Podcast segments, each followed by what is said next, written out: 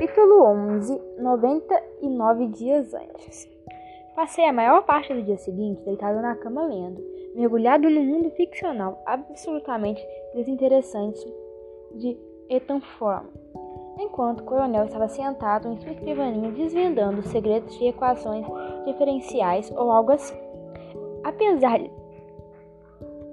apesar de tentarmos limitar as nossas pausas para fumar em meio ao vapor do chuveiro, ficamos sem cigarros antes mesmo do anoitecer, o que tornou necessário uma ida ao quarto de Alaska. Ela estava deitada no chão, segurando um livro acima da cabeça. Vamos fumar, disse ele. Estamos sem cigarros, não é? Per Estão sem cigarros, não é? perguntou ela, sem querer olhar para nós. Bem, estamos. Tem cinco paus? perguntou ela. Não. Bujão? Ok, tem. Saquei 5 dólares do bolso e Alaska me deu um maço com 20 cigarros, Marlboro Light.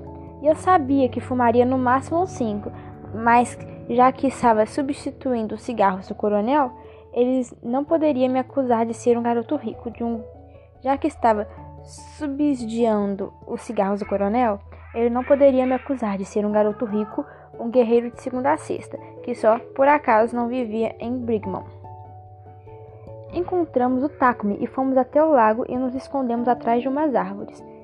Rindo, o coronel soprava anéis de fumaça, que Takumi chamou de pretensiosos, enquanto Alaska os seguia com os dedos espantados, como uma criança tentando estourar bolhas. Então ouvimos um galho quebrando. Podia ser um veado, mas o coronel saiu correndo mesmo assim. Nada de correr, Chip, disse uma voz bem atrás da gente. O coronel parou, virou-se e voltou com o rabo entre as pernas até onde estávamos. O águia caminhou lentamente na nossa direção, os lábios apertados de raiva. Estava de camisa branca e gravata peita, como sempre. Ele disparou contra nós um olhar da perdição. Vocês todos fedem como um incêndio em uma plantação de fumo na Carolina do Norte, disse ele. Ficamos em silêncio. Eu me sentia exageradamente mal, como se tivesse sido flagrado fugindo da cena de um assassinato. Que se... Um assassinato.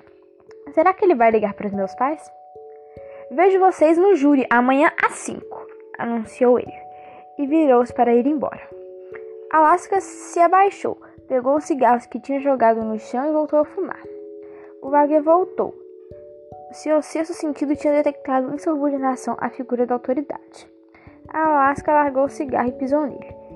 O águia balançou a cabeça e, apesar de provavelmente estar morrendo de raiva, juro por Deus, ele sorriu.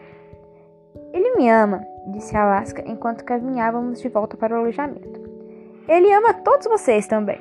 Só que ama mais a escola. Essa é a questão. Ele acha que nos pegar no flagra é bom para a escola e para nós. E é a eterna luta, Bujão. Os bons versus os desobedientes. Você está filosofando demais para uma garota que acabou de ser pega com a boca na botija, disse eu. Às vezes você perde uma batalha, mas o mau comportamento vence, sempre vence a guerra.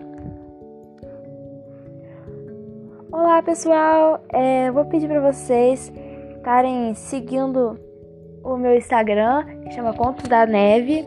É uma página que eu vou estar sempre postando sobre o que eu vou estar lendo. E também que estejam entrando nos grupos de, do Telegram que eu vou deixar aí embaixo. Tchau, tchau!